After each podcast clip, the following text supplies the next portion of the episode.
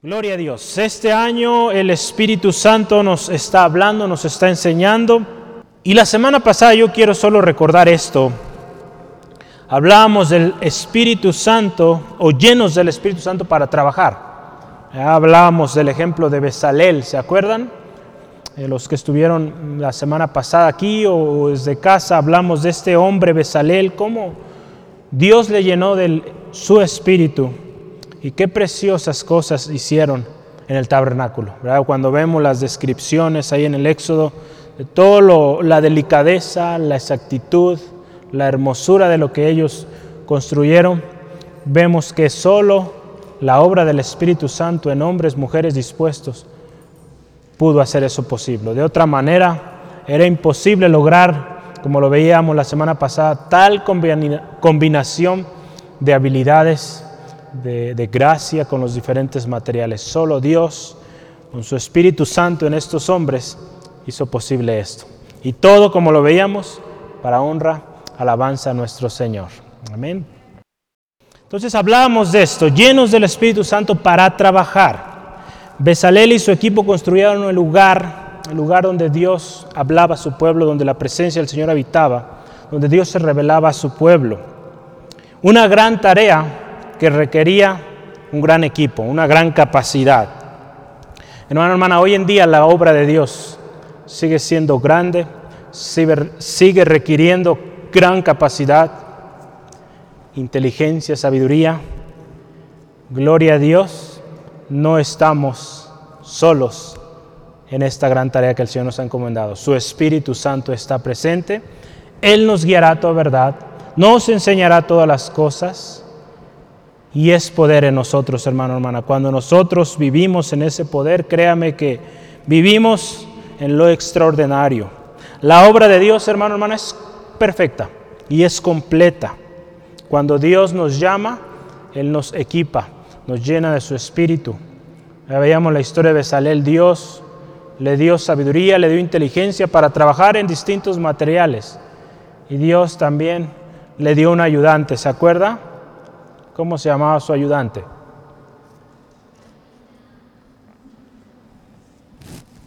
¿Cuántos vinieron la semana pasada? Ya estoy dudando que se conectó o que vino aquí. A ver, o vinieron y no, no se acuerdan.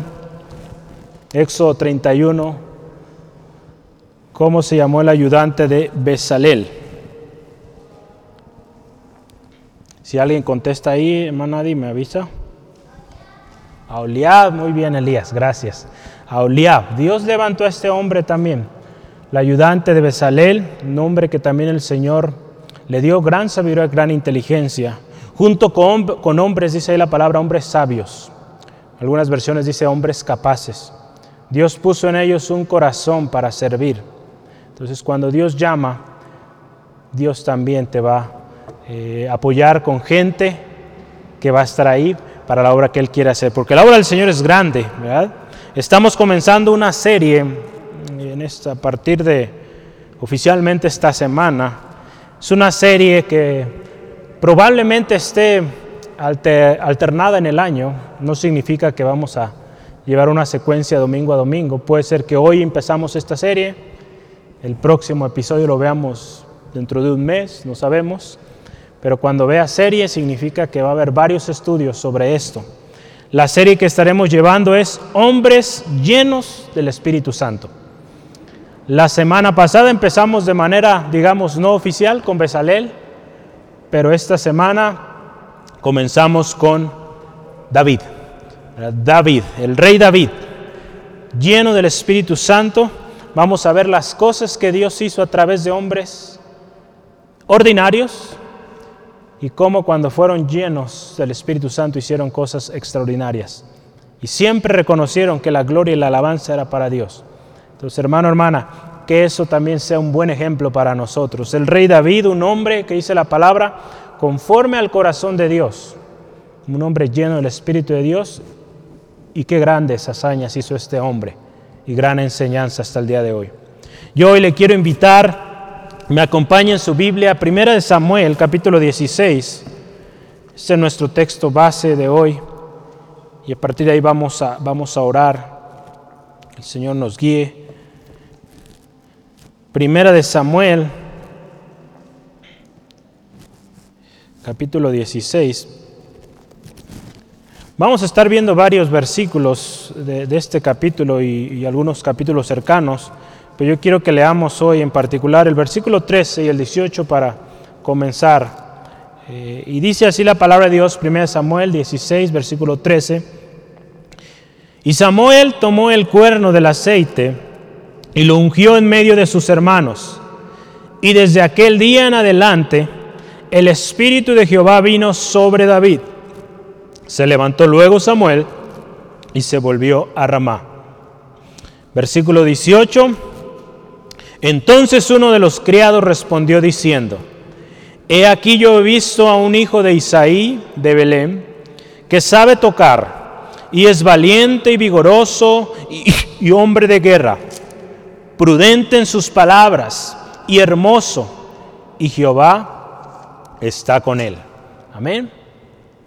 Qué glorioso. Vamos orando, vamos orando en esta tarde y pidiendo al Señor nos hable.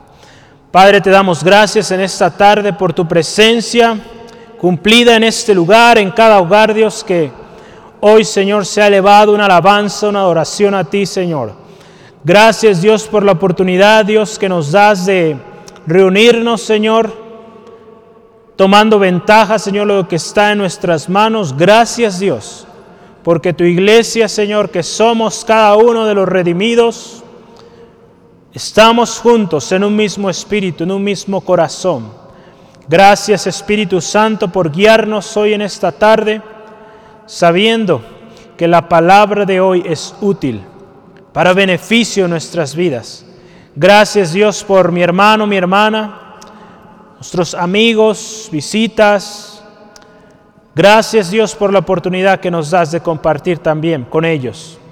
Señor, si hay alguien aquí que no te conoce Jesús o que se ha apartado de ti, te rogamos, toca este corazón hoy, ministra esta vida y que podamos juntos alabarte y exaltarte hoy en esta tarde. Pedimos en el nombre de Jesús toda distracción, toda obra del enemigo que quiera estorbar para que mi hermano, mi hermana reciba hoy tu palabra, lo echamos fuera en el nombre de Cristo Jesús. Y hoy tu palabra, Señor, se habla con poder, porque es palabra tuya, palabra poderosa, palabra viva. Gracias, Señor, en el nombre de Jesús. Amén. Gloria a Dios. Hoy vamos a hablar de David, ya lo mencionábamos, un pequeño pastor de ovejas, muchos lo podrían ver así en sus inicios, pero algo muy hermoso y que la palabra del Señor lo dice, un hombre conforme al corazón de Dios. Y un hombre, como vemos aquí en el versículo 13, fue lleno del Espíritu de Dios. Y este hombre, con un corazón como el corazón de Dios, lleno del Espíritu Santo, llegó a hacer cosas grandes, extraordinarias para Dios. Yo como introducción, si está tomando notas, quiero hablarle un poquito de David. Ya mucho hemos hablado de él, el famoso rey David en la historia, muy conocido también. Pero yo quiero hablarle de David, unos detalles ahí interesantes. Su nombre significa el querido o el amado. Si lo vemos en la secuencia de reyes en el pueblo de Israel, fue el segundo rey, después del rey Saúl.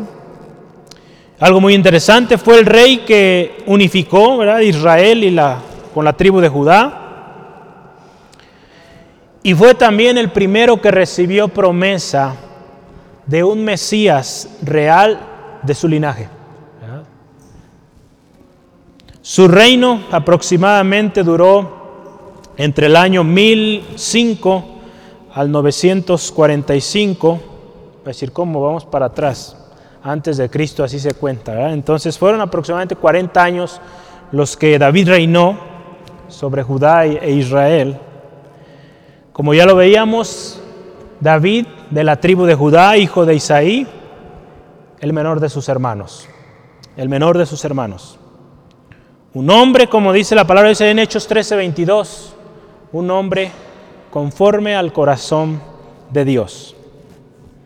Pastor de ovejas, si hablamos de, cómo era, era un joven valiente, tenemos la historia cuando luchó con el oso, con el león. Un hombre también obediente a su padre. Cuando su padre le pide ir con sus hermanos a llevar alimento, obediente va, hace. De buen parecer, también era, dice la palabra, hermoso, de ojos resplandecientes, sensible a la voz de Dios. Si usted y yo vemos en la historia muchos de sus salmos, los salmos que él escribió, usted ve un corazón sensible a la voz de Dios, sensible también a la hora que él ofendió al Señor, cómo su corazón fue quebrantado y cómo vino al Señor. ¿Con qué actitud usted y yo podemos ver ahí en los salmos? ¿Qué actitud tomaba el rey David? En nuestra historia que hoy estamos viendo aquí en el capítulo 16, si usted tiene títulos ahí en su Biblia, muy seguro dice algo como Samuel unge a David en el principio del capítulo 16. La historia aquí, si usted analiza un capítulo antes, el capítulo 15, nos habla del rey Saúl. El rey Saúl desobedeció a Dios en una ordenanza que había dado. Desobedece a Dios, se revela y es desechado. Así en términos resumidos, puede ver usted en su casa con, con detenimiento toda la historia. Y Dios le dice a Samuel, el profeta en ese tiempo, que vaya y unja al nuevo rey. Dios ha escogido un nuevo hombre que estará reemplazando a Saúl que desobedeció y le indica a Samuel, ve y hazlo. Verá ahí en Samuel, si usted ve del versículo 1 al 13 nos habla Samuel ungiendo a David. El rey que Dios había escogido era un hombre de la tribu de Judá. Y algo muy interesante, hermano, hermana, cuando usted y yo vemos a las personas, a veces, si no es que más bien en todas las veces, nuestra mirada nos engaña, ¿verdad? Podemos ver una apariencia y decir, esta persona pues se ve muy buena. Quizá después cuando los empezamos a conocer, pues vemos que no es lo que pensábamos. O a veces lo contrario, a mí me ha tocado, recuerdo el trabajo, compañeros que tenían en mi profesión la mayoría son muy reservados, muy todo el día en la computadora y pues casi no salen. Entonces suele ser gente muy seria, muy tranquilita. Yo muchos los veía así, decía, pues este no habla, nunca le he oído una palabra. Pero el día que hablamos, platicamos, que salió una palabra, después no lo callábamos, era el compañero. Entonces, eh, nuestros ojos ven algo y formamos una opinión a partir de ello. Cuando Dios llamó a Samuel, le dijo que fuera y ungiera al nuevo rey, le dijo dónde estaba, la tribu de Judá, los hijos de Isaí. Él vio los hijos de Isaí, vio hombres muy fuertes, fornidos, y dijo, este es. Y el Señor le dice, no, este no es. Ya empezó la lista de los hijos de Isaí, ¿verdad? Acuérdese, los hijos de Isaí, ahí estaba el rey, ahí estaba David. Pero en ese momento no había llegado David todavía del trabajo. Y algo que me llama la atención, lo que Dios ve, hermano, hermana, es muy diferente a lo que nosotros vemos. Eh, podemos ver aquí en la historia, Dios veía otra cosa que Samuel no la estaba considerando en su óptica ahí. Primera Samuel 16, 6 eh, al 7, vea lo que dice Dios. Primera de Samuel 16, 6 al 7 dice, y aconteció, fíjese, cuando ellos vinieron, los hijos de, de Isaí, él vio a Eliab y dijo, de cierto, delante de Jehová, este es ungido. Vio a Eliab, dijo, este es el bueno. Quizá fuerte, grande. Y el versículo 7, y Jehová respondió a Samuel, no mires a su parecer, ni a lo grande de su estatura, porque yo lo desecho. Porque Jehová no mira lo que mira el hombre, pues el hombre mira lo que está delante de sus ojos, pero Jehová mira el corazón. ¿Verdad? Dios mira el corazón. Si usted y yo vemos un poquito la historia atrás, Saúl era un hombre muy alto también. Ahí dice la palabra que era de los más altos de los que estaban con él. Y fíjese, no te fijes en su estatura, en su parecer, fíjate en lo que realmente importa. Y Dios veía esto, su corazón. Gloria a Dios. Dios estaba mirando el corazón de un siervo, el corazón de un hombre obediente, de un hombre conforme a su corazón, un adorador. La lista de los hijos de Isaí pasaron a Eliab y los que siguieron, y ninguno de ellos fue. Si usted se fija en la historia, Samuel le dice a Isaí, ¿son estos todos tus hijos? E Isaí le responde, hay uno todavía más, el menor, y él está allá apacentando las ovejas. Entonces Samuel le dice, pues hazlo venir, porque no vamos a sentarnos hasta que él venga. ¿verdad? Ahí en el versículo 12 dice, envió pues por él y le hizo entrar David, y era rubio, hermoso de ojos y de buen parecer. Entonces Jehová dijo, levántate, úngelo, porque este es. El que estaba allá eh, trabajando, hay toda una historia, ha habido una serie de predicaciones al respecto, hoy no nos enfocaremos en esto, porque David estaba allá.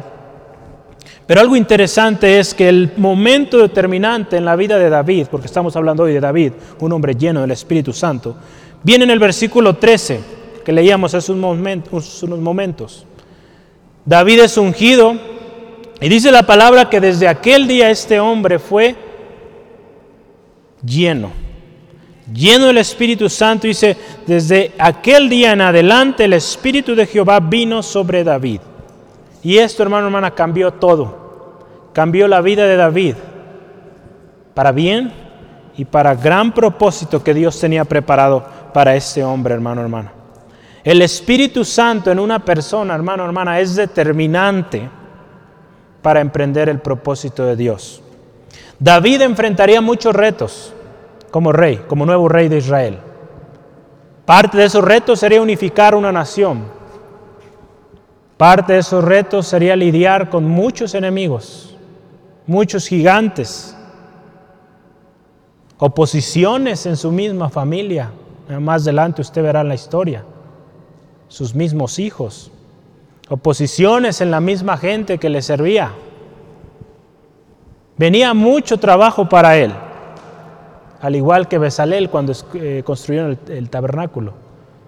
Solo con la ayuda del Espíritu Santo este hombre llegaría a cumplir la voluntad, el propósito de Dios. Hermano, hermana, hoy usted y yo necesitamos el Espíritu Santo. Para cualquier cosa que usted y yo estemos haciendo en nuestra vida, y si usted y yo queremos que Dios se agrade de ello, que Dios sea glorificado en aquello, necesitamos el Espíritu Santo en nuestras vidas. Hoy vamos a ver cinco cualidades que tenía David. Yo las quiero ahí eh, desarrollar en el versículo 18, usted las ve. Cinco cualidades de un hombre lleno del Espíritu Santo. Vamos a ir viendo una por una. Yo le animo, tome nota, no se pierda ninguna. Entonces vamos a ver, este es un gran subtítulo si gusta ponerlo ahí, cinco cualidades de David lleno del Espíritu Santo. Hablábamos y hemos estado mencionando hace, creo, 15 días, el Espíritu Santo es poder, amén. En Hechos 1.8 veíamos este texto, recibiréis poder cuando venga el Espíritu Santo sobre, sobre vosotros. A lo largo de la historia usted y yo hemos visto que muchos hombres han logrado grandes hazañas porque han sido llenos del Espíritu Santo. Y esas hazañas, hermano, hermana, han cumplido un propósito específico. Dios estuvo con David, Dios lo escogió, Dios le llamó, lo preparó y lo equipó con todo lo necesario para emprender la obra que Dios tenía para él. Dios llenó a David con su Espíritu Santo y esto, hermano, hermana, marcó la diferencia. En primera de Samuel 16, 18 vemos estas cualidades. ¿Qué estaba pasando ahí en ese momento? ¿verdad? Porque usted y yo, si, lo ve ahí, dice, entonces uno de los criados respondió diciendo, y empieza a dar las características de, de David. El rey Saúl era atormentado por un espíritu malo. Dice que el Señor había enviado un espíritu malo para que lo atormentara. Y uno de sus siervos le recomendó, rey, haga traer a un joven que toque bien y que cuando usted se sienta atribulado, atormentado por este espíritu, esa música le haga sentir tranquilo y su espíritu se tranquilice. Fue buena idea, el rey lo pidió y hubo un varón que dijo, he visto a alguien un hijo de Isaí. Y este es el que queremos hoy ver, David. Lo primero que usted y yo podemos ver ahí dice, he aquí he visto yo un hombre, perdón, a un hijo de Isaí, de Belén. Y lo primero que yo quiero que anote ahí, una cualidad, sabe tocar bien. Dice aquí, David sabía tocar el arpa, ¿verdad? En algunas versiones dice sabía tocar el arpa o la lira. En inglés pone ahí lira, un instrumento de cuerdas. David era un tañedor, alguien que toca un instrumento de cuerda, ese es un tañedor. David era un músico que sabía tocar. Bajo la dirección de Dios, la vida de David fue una vida preciosa de un músico que hizo cosas muy hermosas. Yo estudiaba poquito y analizaba la vida de David con respecto a la música alrededor de todo y nos maravillamos de, basta con ir a los salmos para ver todo lo que David escribió ahí.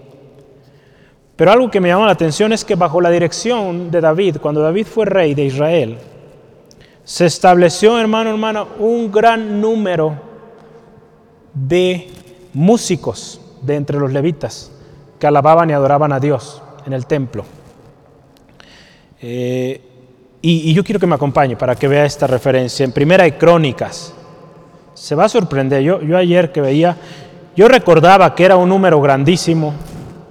Y cuando lo vi, pues dije, era aún más grande de lo que yo pensaba. Primera de Crónicas 23 Primera de Crónicas 23. Acuérdense, estamos hablando, primera cualidad, David sabía tocar el arpa. Póngala ahí. Primera de Crónicas 23, 5. Dice la palabra de Dios así. Además, cuatro mil porteros. Y escucha esto. Y cuatro mil para alabar a Jehová. Fíjese, un grupo de alabanza de cuatro mil miembros. Qué tremendo culto, ¿verdad? Cuatro mil nomás cantando, tocando. Qué glorioso. Ya no sabemos si tocaban los cuatro mil juntos, pero era un muy buen grupo. Cuatro mil. Y dice, fíjese ahí, para alabar a Jehová, dijo David, con los instrumentos que he hecho para tributar alabanzas. Era un hombre que sabía música e hizo instrumentos también. Y algún día estudiaremos de eso, qué instrumentos hizo David.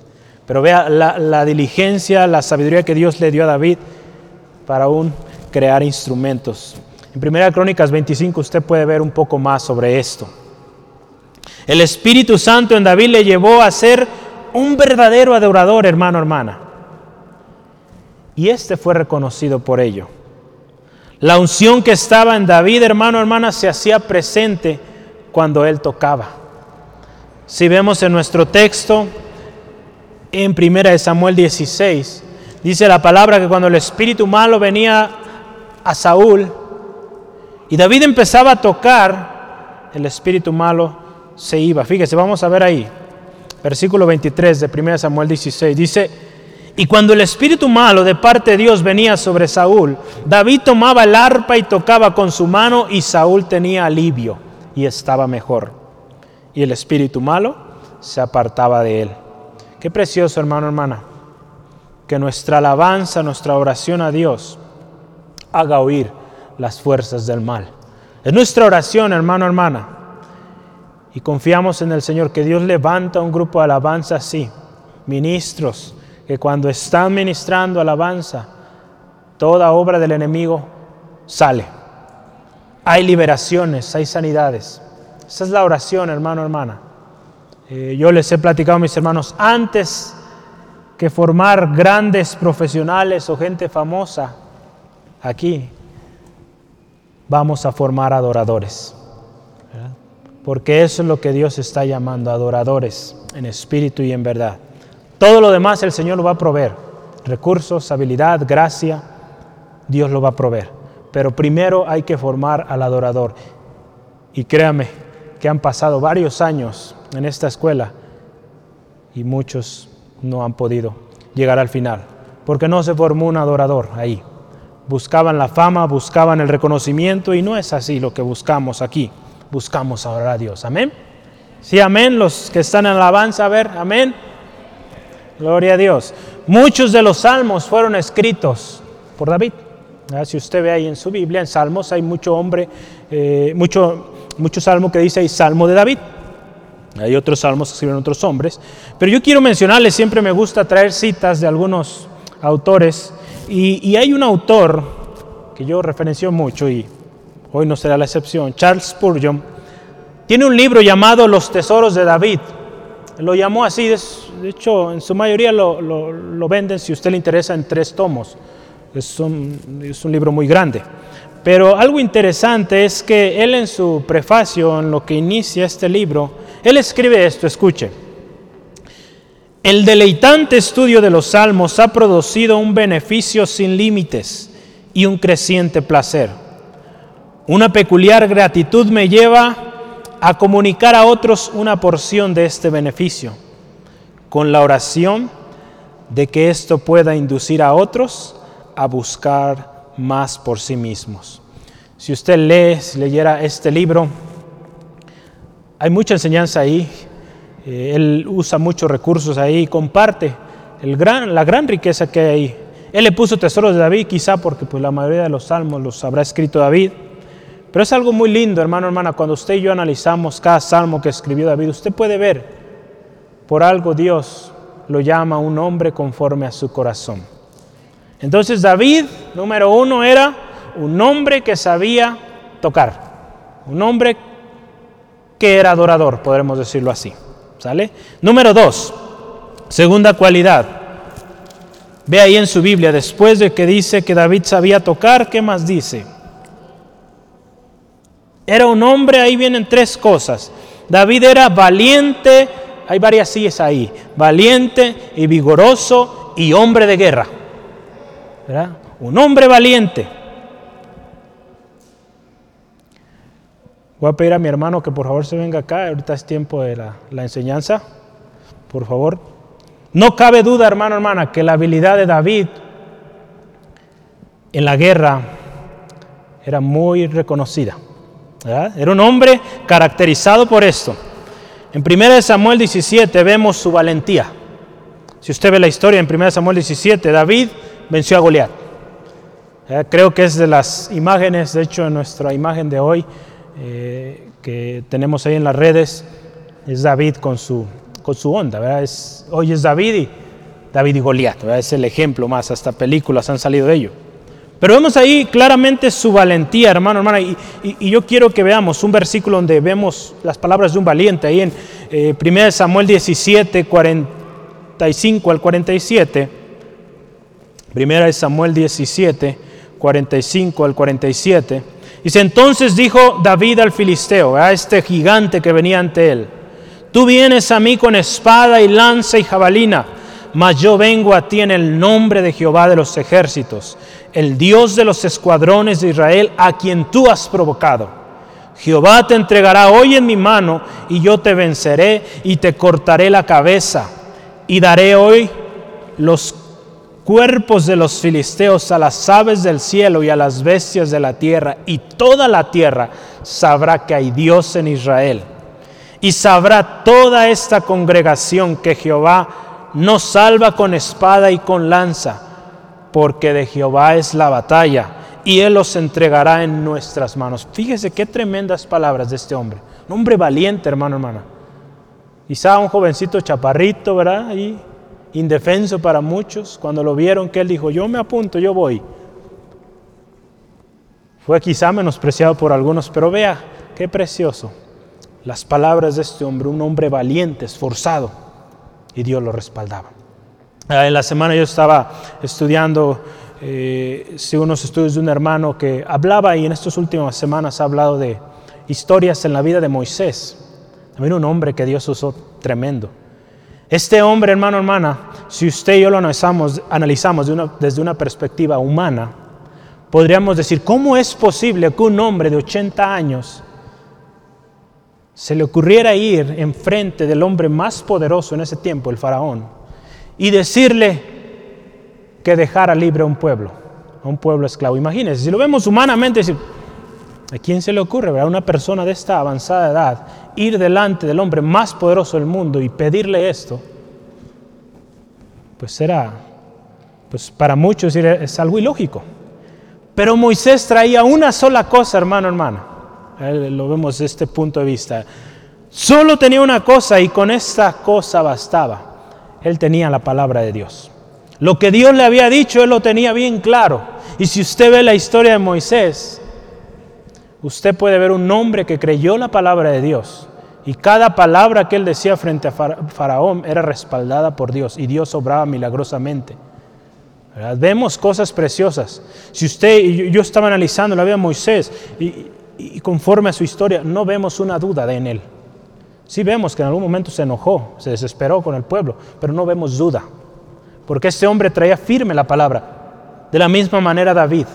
David creía en el Todopoderoso, al cual este gigante estaba desafiando. Entonces, no tenía ni para dónde. Gracias al Señor, hermano, hermana, por este ejemplo de un hombre valiente. David era valiente, vigoroso y hombre de guerra. El Espíritu Santo en David, hermano, hermana, le hacía tener unas estrategias de batalla efectivas. David, lleno del Espíritu de Dios, siempre consultaba a Dios antes de ir a batalla. Y la victoria era de él, porque este hombre reconocía a quién servía, quién lo había puesto ahí. Qué importante, hermano, hermana, que seamos como este hombre que sabía, conocía quién era su Dios, a quién servía, y Dios le usaba. Número tres, tercera cualidad. David era un hombre prudente en sus palabras. Si seguimos ahí en nuestro texto, era valiente, vigoroso, hombre de guerra, prudente en sus palabras. ¿Cuán necesaria es hoy la prudencia? Amén. ¿Cuán necesaria hoy, hermano, hermana? Sobre todo en las palabras. Dice la palabra, la lengua es puede causar un tremendo fuego, un tremendo incendio. Qué importante la prudencia. Y David era prudente. Así como era valiente, era un hombre prudente. Ahí en, si gusta tomar nota, Proverbios 14, 15 dice que el simple todo lo cree, pero el sabio, el prudente, mira bien sus pasos. El imprudente eh, digo la misma palabra lo dice, se va y se desboca y pues comete muchos errores. Dice cosas que no tiene que decir en lugares donde no los tiene que decir. Se mete en situaciones donde no debe estar. Pero el prudente lo analiza. David tenía la ayuda de Dios, pedía a Dios sabiduría. Qué importante, hermano, hermana, que usted y yo pidamos al Señor sabiduría, prudencia. Y Él lo va a hacer. Amén, porque su palabra, eso nos enseña, hermano. El Espíritu Santo también, fíjese, dotó de prudencia a David de tal manera que sus palabras, hermano, hermana, las palabras de David, palabras prudentes, hallaban gracia con sus superiores, cuando él servía a David, eh, perdón, a Saúl, y con sus súbditos también. Hallaba gracia. David era prudente en sus palabras. Cuando David llegó delante del rey en sus primeros encuentros, este halló gracia, hermano, hermana, a tal punto que Saúl mandó pedir a, sus, a, Isaí y dijo, permite que David se quede conmigo, porque halló gracia. Y una de las cosas que estoy seguro fueron sus palabras, un joven humilde, prudente en sus palabras. Fíjese ahí en 1 Samuel 16, 21 al 22. Dice, y, bien, y viniendo David a Saúl, estuvo delante de él. Y, dice aquí, Saúl dice, le amó mucho y le hizo su paje de armas. Y Saúl envió a decir a Isaí, yo te ruego que este David, que esté David conmigo, perdón, pues ha hallado gracia en mis ojos. La prudencia que David tenía le hizo hallar gracia con Saúl. Y algo que me llamaba mucho la atención también es que David mostraba prudencia, aún cuando éste ya sabía que él vendría a reemplazar a Saúl. Sí, amén. Él sabía, hermano, hermana, que él era el siguiente rey, pero mientras estaba Saúl, él era prudente. No mostraba una actitud orgullosa. Ahí en Primera de Samuel 18, yo quiero que leamos una historia de David y Jonatán. Primera de Samuel 18 dice, aconteció que cuando él hubo acabado de hablar con Saúl, las palabras de David ahí prudentes con Saúl. El alma de Jonatán quedó ligada con la de David y lo amó Jonatán como a sí mismo. Y Saúl le tomó aquel día y no lo dejó volver a casa de su padre. E hicieron pacto Jonatán y David porque él le amaba como a sí mismo.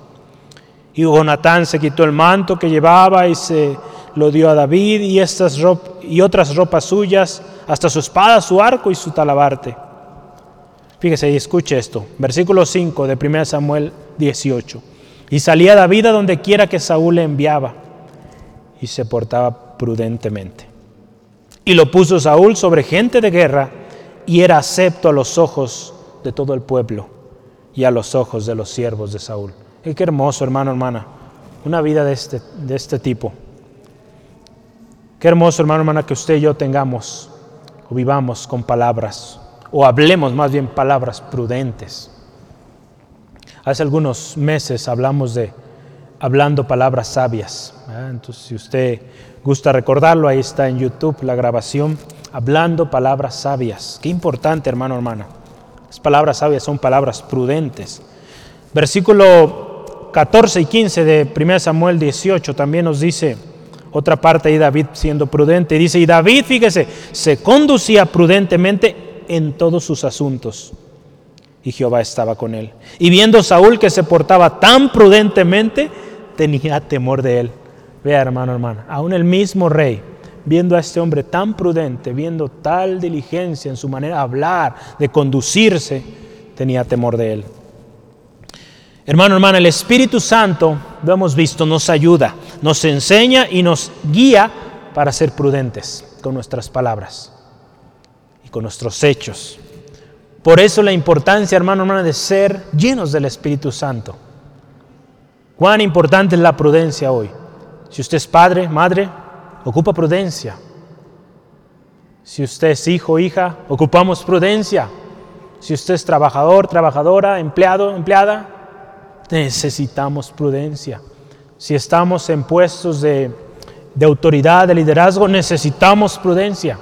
En todo momento, hermano, hermana, seamos llenos del Espíritu Santo. Número cuatro. Número cuatro, cuarta cualidad. Yo luchaba un poco con esta cualidad y dije, pues, ¿qué ponemos ahí? O oh, dije, Señor, ayúdame con esto porque, pues, esta cuarta cualidad es interesante. ¿Quién me quiere ayudar con ella? La cuarta. Era prudente en sus palabras y número cuatro era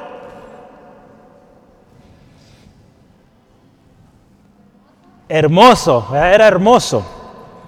De buen parecer, yo, yo traté de investigar la, raíz de la palabra que se usó ahí en el hebreo y pues era hermoso. Es alguien de buen parecer, entonces no hay gran cosa que buscar ahí, pero algo que, que analizando es que la hermosura que Dios vio en David no era esta. La hermosura que Dios vio en él fue el corazón de David. La hermosura interior fue la que Dios vio. Y esta hermosura, hermano, hermana, es la que a Dios le agradó, la que leíamos hace unos momentos en 1 Samuel 6 al 7. ¿Verdad? donde dice que Dios mira el corazón, Dios no ve lo que el hombre ve, la altura o la gran fuerza quizá, Dios ve esa hermosura que hay adentro.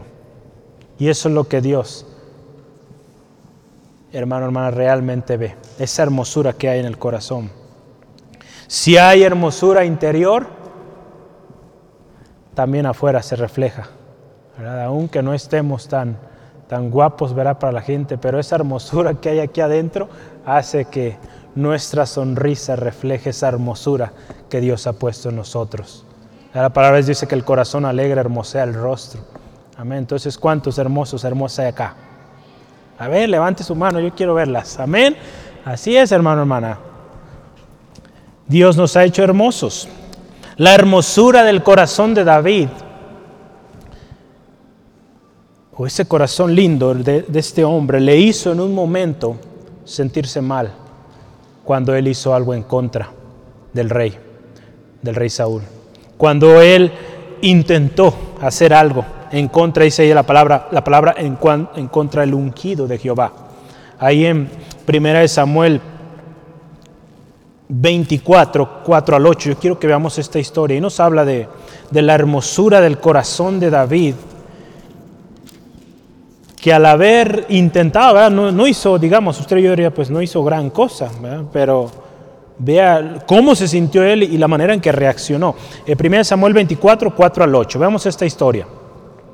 Dice ahí que ellos estaban en una cueva y a esa cueva se acerca Saúl, estaba oscuro, y los compañeros o los que estaban con David le dijeron ahí, dice versículo 4, 1 Samuel 24. Entonces los hombres de David le dijeron, he aquí el día que te dijo Jehová, he aquí que entrego a tu enemigo en tu mano y harás con él como te pareciere. Y se levantó David y calladamente cortó la orilla del manto de Saúl. Versículo 5.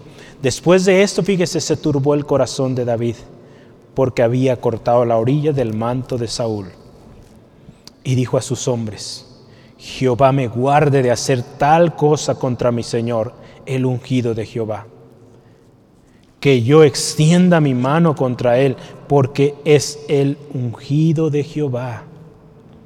Así reprimió de a sus hombres con palabras y no les permitió que se levantasen contra Saúl. Y Saúl, saliendo de la cueva, siguió su camino. Fíjese, el corazón de David, un corazón hermoso que Dios vio le hizo dolerse o sentirse mal al querer hacer algo en contra del hombre que Dios había puesto y que aún en la voluntad de Dios Dios no lo había quitado. Entonces todavía seguía ahí. David supo esperar el tiempo de Dios para cuando Saúl sería quitado. La hermosura que Dios da a través de su Espíritu Santo, hermano, hermana, en nosotros es visible también en el mundo exterior. También será visible. David era hermoso entonces y nosotros también. Amén. ¿Sí? Más fuerte, que lo créalo, hermano, hermano. Gloria a Dios. Eh, no alcanzo a irlos de allá en casa, pero yo creo que están diciendo amén con todas sus ganas. Gloria a Dios. Mi hermano Ignacio también, gloria a Dios. Eh, la hermosura de Dios. Número 5. David contaba con la presencia de Dios. Dice ahí, Jehová estaba con él. Si usted se fija en nuestro texto una vez más, dice, prudente en sus palabras, hermoso, y Jehová estaba con él. E, esto es, digamos, la cereza ahí preciosa del pastel. Dios estaba con él, hermano, hermana. Desde el momento en que David fue ungido, el Espíritu de Dios vino sobre él y con ello la presencia de Dios. Dios estaba con David, hermano, hermana. Hay un versículo que lo respalda y hay muchos más. Yo solo quise eh, anotar ahí 1 Samuel 18, 14. Lo leíamos hace rato. David se conducía prudentemente en todos sus asuntos y Jehová estaba con él. Hay muchas más referencias donde vemos que Dios estaba con él, pero ahí yo quería, literalmente, Dios estaba con él. Esta unción, hermano, hermana, le llevó a siempre vivir en la presencia de Dios. Lo podemos ver en repetidas ocasiones en la vida de David, hermano, hermano, en distintas circunstancias. Este hombre era un hombre que amaba al Señor, amaba su presencia, añoraba la presencia de Dios, se deleitaba ahí, se gozaba, hermano, hermana.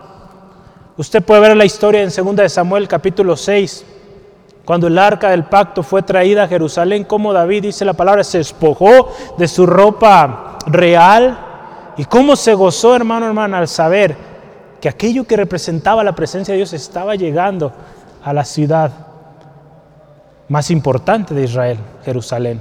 Qué hermoso, hermano, hermana. En los salmos, si usted ve los salmos, usted puede ver cómo David vivía en la presencia del Señor. Estaba con él el Señor y Dios obraba de manera poderosa. Yo aquí solo por mencionar salmos, para que usted los lea conmigo, eh, quiero que me acompañe Salmo 26. Nos vamos a ir así. Eh, ahí vamos a empezar. Hay muchos más salmos, pero yo quiero solo mencionar Salmo 26, 8, versículo 8. Dice así la palabra de Dios. Jehová, la habitación de tu casa he amado, el hogar de la morada de tu gloria. Amén.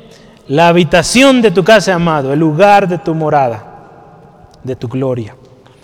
Ahí en el más adelantito, Salmo 27, versículo 4, una cosa he demandado a Jehová, esta buscaré, que esté yo en la casa de Jehová todos los días de mi vida para contemplar la hermosura de Jehová y para inquirir en su templo. Eh, qué, qué hermosas palabras, hermano, este hombre que amaba la presencia de Dios.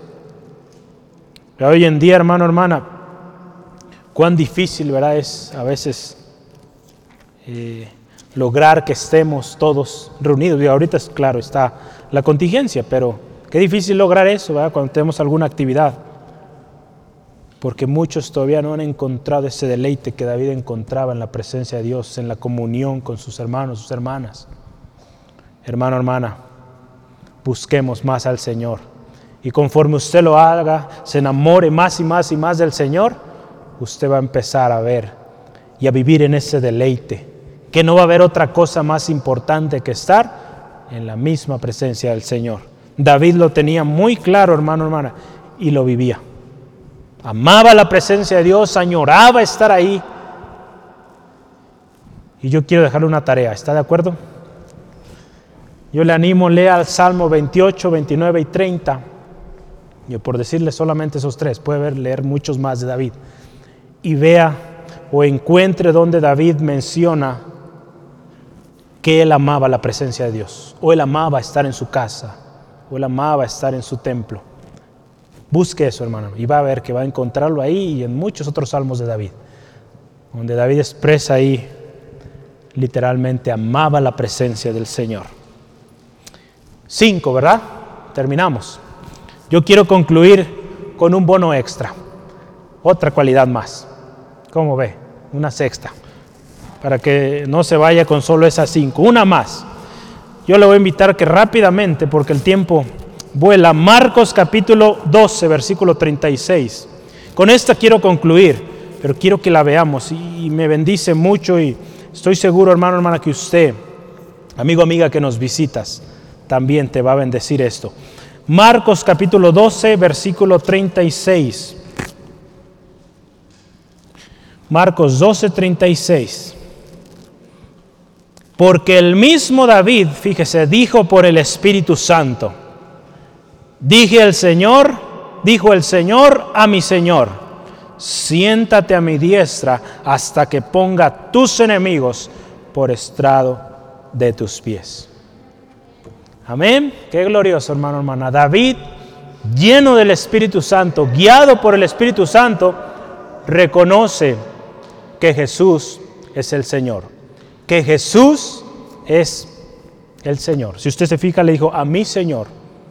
Ahí, había un debate ahí, si usted ve poco atrás la historia, los fariseos diciendo que Jesús era, o el Cristo era hijo de David. Y aquí Jesús le recuerda, de hecho le recuerda el Salmo 110.1, donde David se expresa de Jesús proféticamente como mi Señor. Amén. Entonces David, lleno del Espíritu Santo, reconoce que Jesús es el Señor. Hermano, hermana, cuando alguien viene a Cristo, es el Espíritu Santo quien convence de pecado, de justicia y de juicio y le hace venir aquel que es Señor. Amén. Aquí en la iglesia lo tenemos muy bien escrito ahí arriba.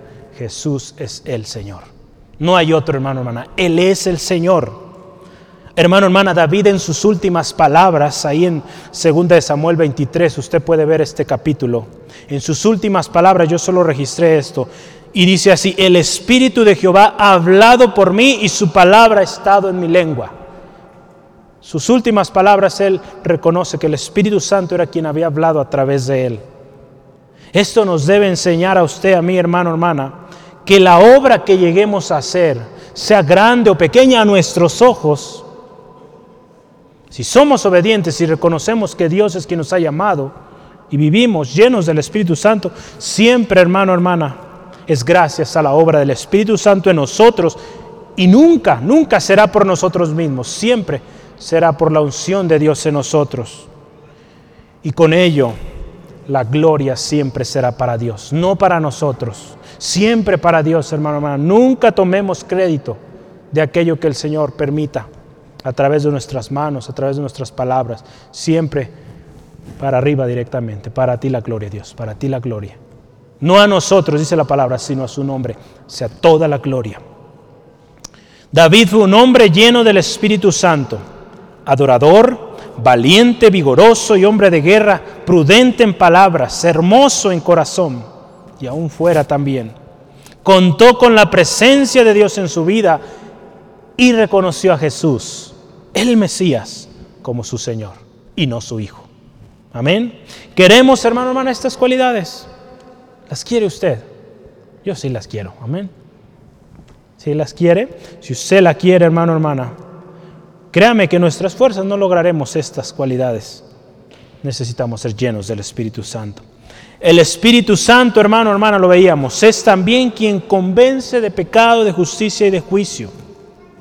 El Espíritu Santo hizo hablar a David y declarar que Jesús es el Señor, era su Señor. Hermano, hermana, lo hemos visto hoy también y semanas pasadas. El Espíritu Santo es quien va a convencer a su familia, a su familiar, a su amigo, a su amiga, de que Jesús es el Señor, no usted. El Espíritu Santo es quien lo va a convencer. Así como el Espíritu Santo obró en David y declaró ahí en Salmo 101 que Jesús es el Señor, es quien también va a convencer a esa persona por la cual usted ha estado orando. Hoy, hermano, hermana, amigo, amiga, si hoy el Espíritu Santo está trayendo a tu corazón una convicción de que hay algo en tu vida que necesita cambiar o que has estado obrando de manera incorrecta, yo te animo, no resistas. Es el Espíritu Santo que está obrando en tu corazón. Lo único que puedes hacer hoy es ven a Cristo. Arrepiéntete de ello. Acepta al Señor Jesucristo como tu Señor y verás la diferencia. Yo les animo, hermanos, hermanas que están acá en casa, cierre sus ojos y vamos a orar. Amigo, amiga que estás en casa quizá escuchando, escucharás quizá después, cierra tus ojos y vamos a orar. Damos gracias a Dios cuando oramos. Yo te animo, expresemos agradecimiento a Dios por su palabra hoy. Padre, te damos gracias hoy por tu palabra preciosa, palabra poderosa palabra fiel y digna de ser recibida por todos. Que Cristo Jesús vino al mundo, que Cristo Jesús, el Hijo de Dios, vino a salvar lo que se había perdido. Gracias Señor por la oportunidad que nos das de tener tu palabra hoy en nuestras manos, escudriñarla, poderla escuchar Señor, verla Señor. Gracias Dios Gracias Espíritu Santo por esa obra poderosa, por ese ejemplo en David, un hombre conforme al corazón de Dios, un hombre obediente, valiente, esforzado, que marcó diferencia, marcó un estándar de cómo es un hombre que vive en tu presencia, que ama, que añora tu presencia Señor, ayúdanos a vivir de tal manera que amemos ese tiempo en tu presencia, amemos la comunión con hermanos, hermanas, Señor, que juntos alabamos y exaltamos tu nombre. Señor, solo tú eres digno, solo tú eres digno de alabanza y oración. Gracias Espíritu Santo, llénanos llénanos más y más. Queremos vivir en este poder, siendo ejemplo, siendo testimonio, hablando lo que tenemos que hablar, tu palabra, y callando cuando habremos de callar prudentemente, Señor. Gracias Espíritu Santo por guiarnos, enseñarnos. Queremos ser llenos cada día más, más y más.